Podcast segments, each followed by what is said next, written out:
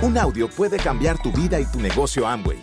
Escucha a los líderes que nos comparten historias de éxito, motivación, enseñanzas y mucho más. Bienvenidos a Audios INA.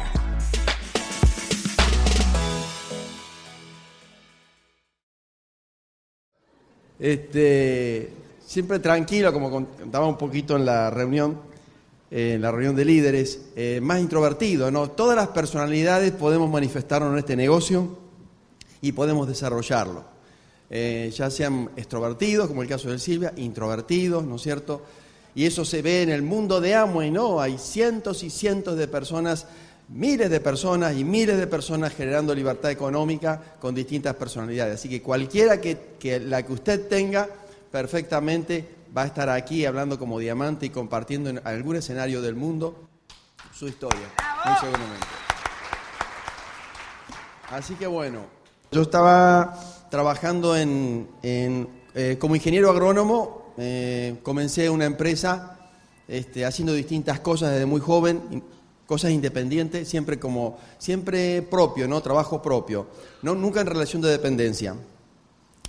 Y traté un tiempo, hice algo en relación, una especie de relación de dependencia, aunque iba a porcentaje, con, una, con un semillero, un semillero, ¿no? Una, una empresa grande que producía semillas.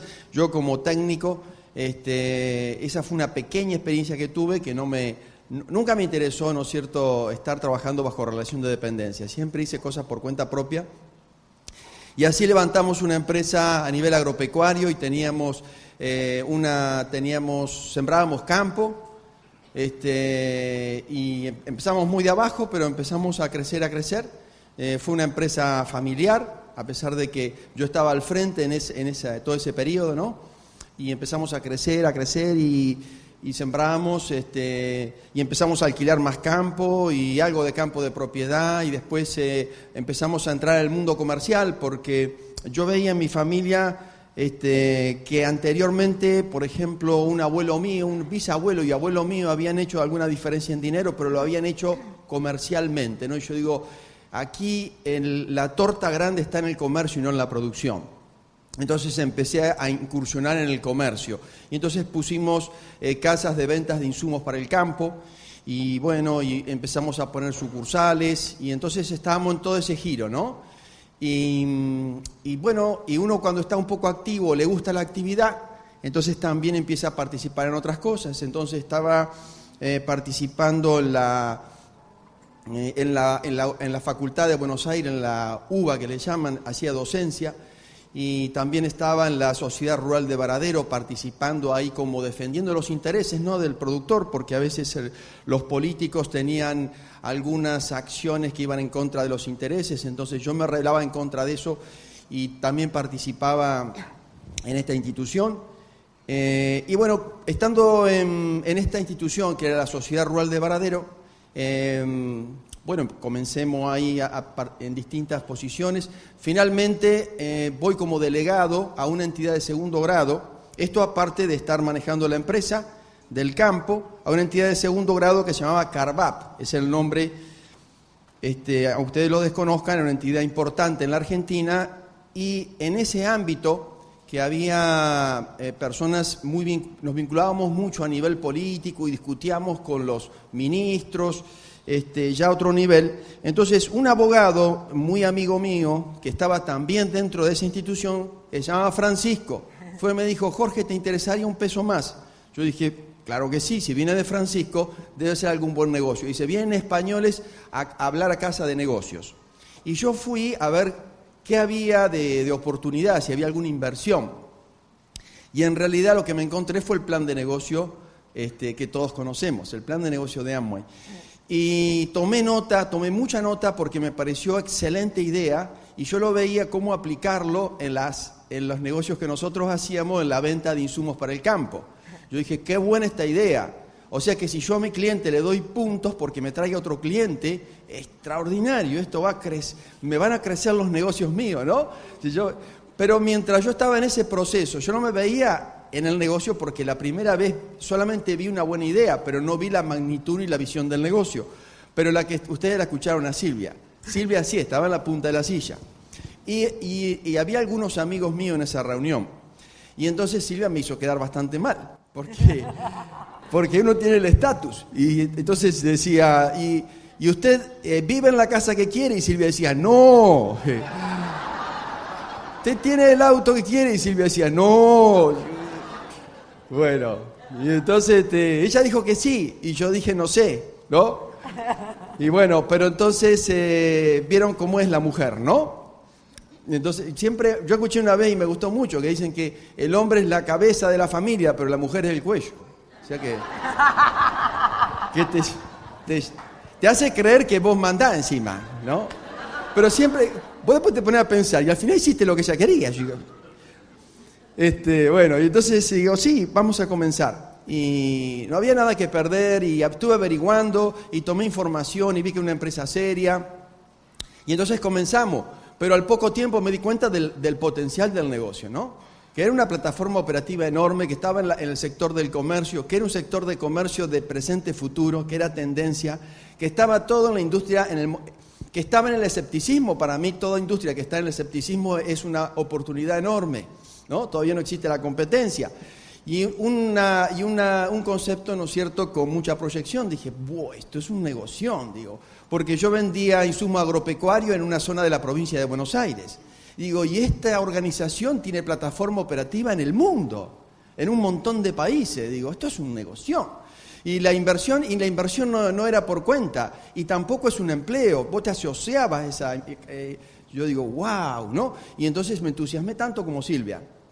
Y ahí empezamos. Y ahí le hice un hueco, ¿me entienden? La gente no entendía, pero yo agarraba a mi secretaria y le decía, porque yo tenía una oficina y tenía las secretarias al frente en, la, empresa que atendíamos y, manejábamos toda esa administración. Y yo le decía, no me pases más gente. Y tenía gente afuera esperando para hacer negocios del tradicional. Digo, no me pases más gente, porque agarraba y me ponía la corbata que tenía, porque claro, en el campo no usaba corbata.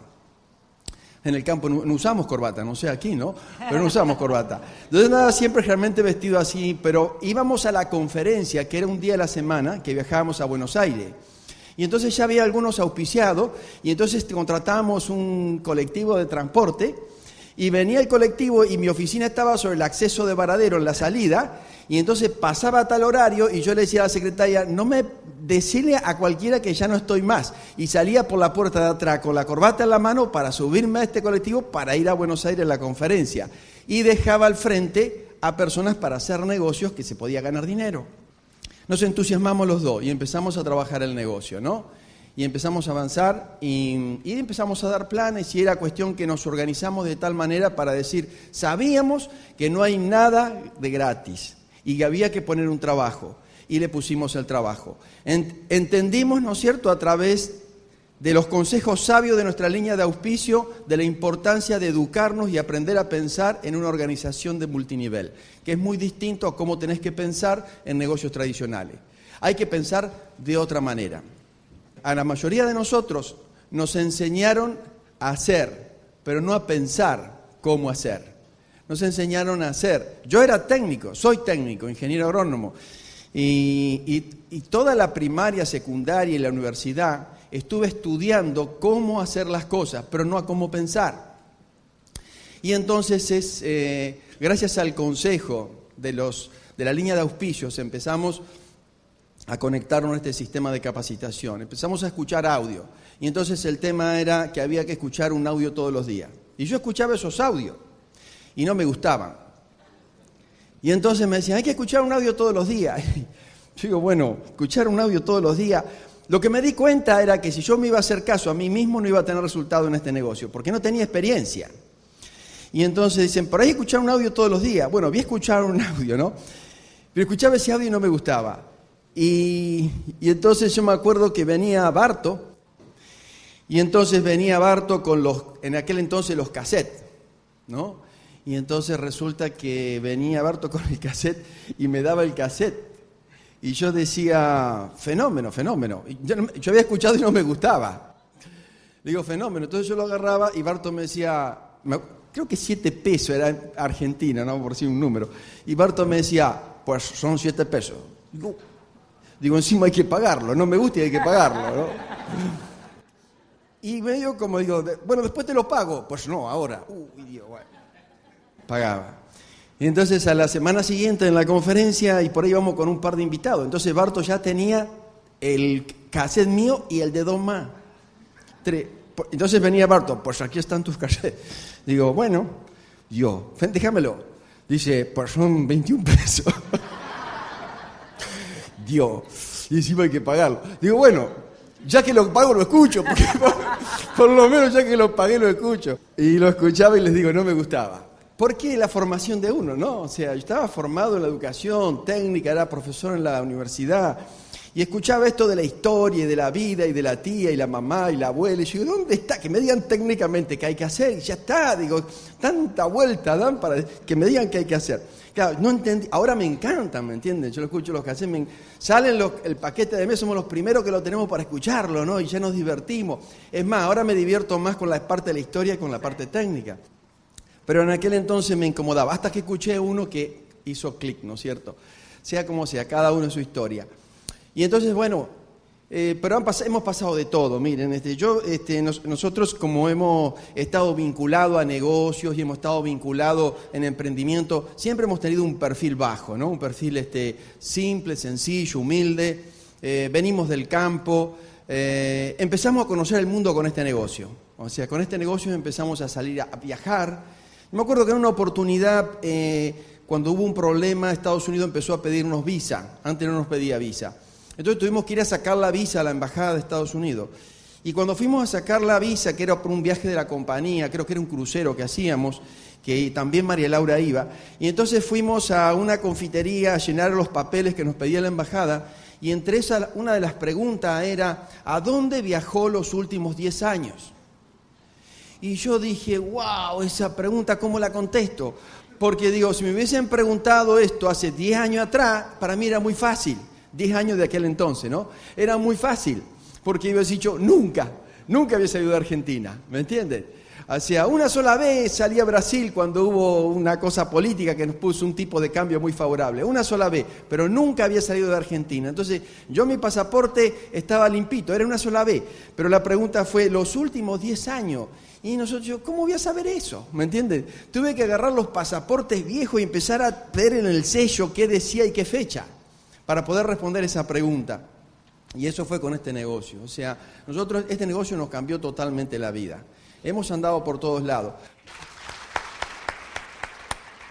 En el proceso, en el proceso, ¿me entienden? Nos hemos divertido, nos hemos divertido un montón. Siempre nos divertimos del negocio. A nosotros la vida nos dio un entorno favorable para hacer el negocio. Nos dio una buena cintura económica para hacer el negocio. Nunca tuvimos que andar eh, esforzándonos para ir a una conferencia, a una convención, a una reunión. Nunca tuvimos que esforzarnos para comprar el paquete del mes porque económicamente teníamos una empresa que funcionaba, así que ahí no había problema, era un peso más que ni se notaba. Entonces la vida siempre, no, después siempre fui organizado, fui administrativo, siempre mi especialidad era administración en las empresas también. Entonces, administrar el negocio, eh, proyectar ingresos y egresos, planificar, desarrollar el plan de acción eh, eh, financieramente, o sea, nos permitió, nos permitió desarrollar el negocio en forma... Siempre nos divertimos con el negocio. Nunca estuvimos necesitados de llegar a una meta por una cuestión financiera. O sea, es nuestra historia, ¿me entienden? No es la de ustedes, quizás sea otra. En fin, cada uno tiene su historia. Yo le cuento la nuestra. O sea que nos divertimos haciendo el negocio. Aprendimos a divertirnos haciendo el negocio. Eh, entendimos el concepto de qué era lo que había que hacer. O sea que estamos en un proceso de búsqueda. Entendemos los números, entendemos los resultados. Sabemos que es una cuestión matemática. O sea, y yo encima que tengo, soy muy, este, muy, este, es decir, no, no soy de reaccionar, ¿me entiendes? Soy, planifico más y emocionalmente no me vinculo con las cosas, entonces voy para adelante. O sea, yo a veces digo a la gente cuando me empieza a decir, y entonces que me dijo que no porque tenía esto, que el zapato, le digo, mira, vos cuando vas en un auto viajando, en la Argentina eh, vos eh, cuando viajas en un auto tenés los campos que tienen alambrado. Alambrado le llamamos, lo mismo aquí alambrado, palos, varillas y alambre. tiene los alambrados. Cada 10 metros hay un poste, o cada 12, depende del, del alambrado. Hay alambrados que tienen cada 10, cada 12 o cada 15 el poste. Pues están las varillas y el alambre. Entonces yo le digo, mirá, en este negocio es como cuando vos viajás en auto. Vos cuando viajás en auto y vas a 120, 130 kilómetros por hora, los postes pasan como rápido, ¿no es cierto? Si vos tenés que viajar de Varadero a Buenos Aires y me vas a empezar a decir los problemas que tuviste con los no, es como que te bajás a ver cada poste y decís, mirá cómo está el poste. No llega nunca. No llega nunca. El que dice no es no. Para otro lado. Lo que hacemos es buscamos, es buscamos, ¿me entiendes? Son la ley de los promedios, ¿no es cierto? Es así, o sea, un mínimo porcentaje hoy ve la oportunidad de negocio. Mucha gente va a comprar los productos. O sea que, básicamente, conociendo con esa forma de pensar, para nosotros se nos hizo divertido. Y yo me he divertido un montón. A veces he pasado papelones. Miren, por ejemplo, una vez, eh, o los hoteles cinco estrellas no los conocíamos porque, porque no íbamos, los mirábamos de afuera. Sin embargo, en este, en este negocio empezamos a participar en hoteles cinco estrellas. En una oportunidad sale un hotel cinco estrellas, eh, se hace una convención en Córdoba, la ciudad de Córdoba, y se lleva un hotel Sheraton. Y entonces nosotros pagamos la habitación del Sheraton para estar dentro de la convención. Y entonces, sí, porque hay que ir y ya soñar y visualizar y estar en una habitación linda, ¿no? Digo, bueno, vamos para ahí, vamos a invertir en los enanos, ¿no? Entonces, pagamos la habitación esa y estábamos en esa convención y entonces vamos a la mañana al desayunador y nos encontramos ahí con un banquete. La primera vez que le entraba yo a un desayunador de un cinco estrellas. Era una cosa enorme, había de todo ahí, ¿no? Y yo, yo qué buscaba? Lo que estaba acostumbrado. ¿Y en el campo a qué está acostumbrado?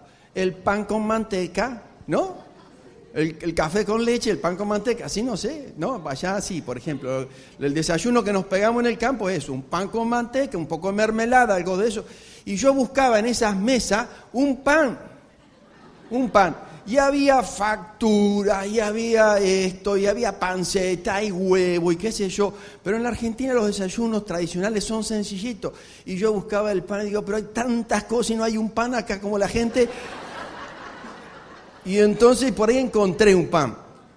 Y me, un pan caserito, y me lo, me lo llevé a la mesa, le metí con el serrucho al pan casero ese, que estaba medio pesado, pero le di lo corté en rodajas finitas y le, lo unté con manteca, café con leche y le mojé, ¿no? Espectacular. Por fin el cafecito. Y estaba en ese proceso, comiendo ese proceso, y viene el metre, que yo no sabía ni se llamaba metre. Viene el metre y me dice, ¡oh, joven, el pan de adorno!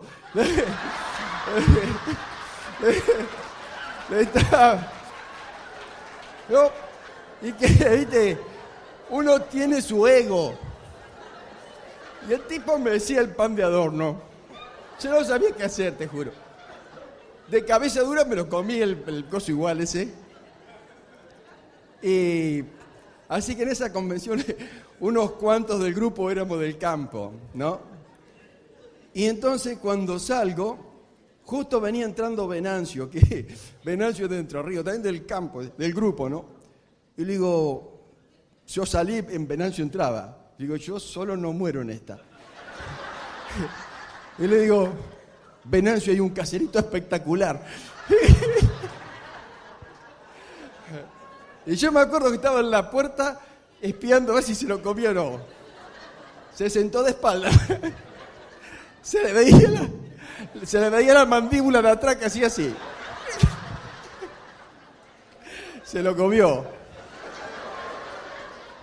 Nada, nada. Hemos disfrutado un montón. La verdad que esa historia, yo me acuerdo. Otra, otra vez fuimos a un hotel también espectacular, Face Park se llamaba. Yo estaba un poco más acostumbrado. Y llevamos otra parejita que había calificado platino que venían del campo a campo también. Tenían un montón de plata porque sembraban un montón, chacho. Pero venían del campo. Y entonces digo, vamos a este hotel, un hotelazo. Oh, ¿te parece? Sí, dale. Bueno, un hotel espectacular. Y después nos enteramos que no se habían podido bañar con la ducha porque no sabían cómo abrirla. Se bañaron en cuatro patas la bañadera. No, no, no, no. No, no, no, no. No, no, hemos divertido. No hemos divertido, no hemos divertido. Así que esa es la forma que... Hice algunas cosas que me acuerdo nomás, pero no. Miren, una, la última, porque ya no tengo más tiempo. Viaje de Amway, primer viaje que nos paga Amway. No sé dónde fue, creo que eh, el Club Med de Itaparica. Club Med Itaparica, año 94, 95. Fa, vamos, Club Itaparica, qué bueno. Bueno, vamos. Y entonces con vos te imaginas, en vez de llevar un par de bultos, llevábamos como, no sé, la cantidad de valijas que llevábamos era una cosa que no se podía creer. Entramos a 6 al aeropuerto de Buenos Aires Internacional. Con todas esas valijas, yo agarré un carro y a ese carro le puse las valijas, una arriba de otra, y entonces lo, lo agarro al carro de la, de la trompa, porque en el campo estamos acostumbrados a hacer fuerza, y lo agarré de la trompa y lo empecé a, llevar. Y el carro ese estaba frenado. Y yo digo, me tocó un carro frenado. Pero como uno está acostumbrado a la fuerza bruta en el campo, me lo arrastré ese carro, cargado totalmente, como 20 metros, que era todo ese lobby, del, ese, hasta que llegamos a la cola que estaba el grupo para hacer el check-in. Llegamos a la cola, yo un poco cansado, pero no lo trataba de manifestar, y voy a la parte de atrás del carro, y entonces me pongo a hablar con el que estaba delante, y me apoyo en la manija de atrás. Y la manija se hunde un poquito y el carro se corre. Y así cosas como esas. Pero bueno, gente, la hemos pasado maravilla. La vida nos ha cambiado totalmente. Eh, entendimos el negocio. Tuvimos la, la, tuvimos la suerte de haber contado con un auspiciador comprometido. Por suerte no nos tocó alguien que estaba que no entendía el negocio y que estaba fuera de sistema, nos tocó un auspiciador comprometido, que entendía el concepto de educarse, nos enseñó los, los básicos y nos conectamos y pudimos hacer el negocio profesionalmente de entrada y duplicamos eso. Y eso fue generando, ¿no es cierto?, el desarrollo de un negocio sólido, de cimiento sólido, con un negocio en crecimiento. Hemos ido lento, pero cada nivel que hemos conseguido hemos sido fundadores. Y no hemos mantenido ahí años, pero siempre siempre afirmándolo en el negocio y siempre disfrutando el negocio. Gracias por escucharnos. Te esperamos en el siguiente Audio INA.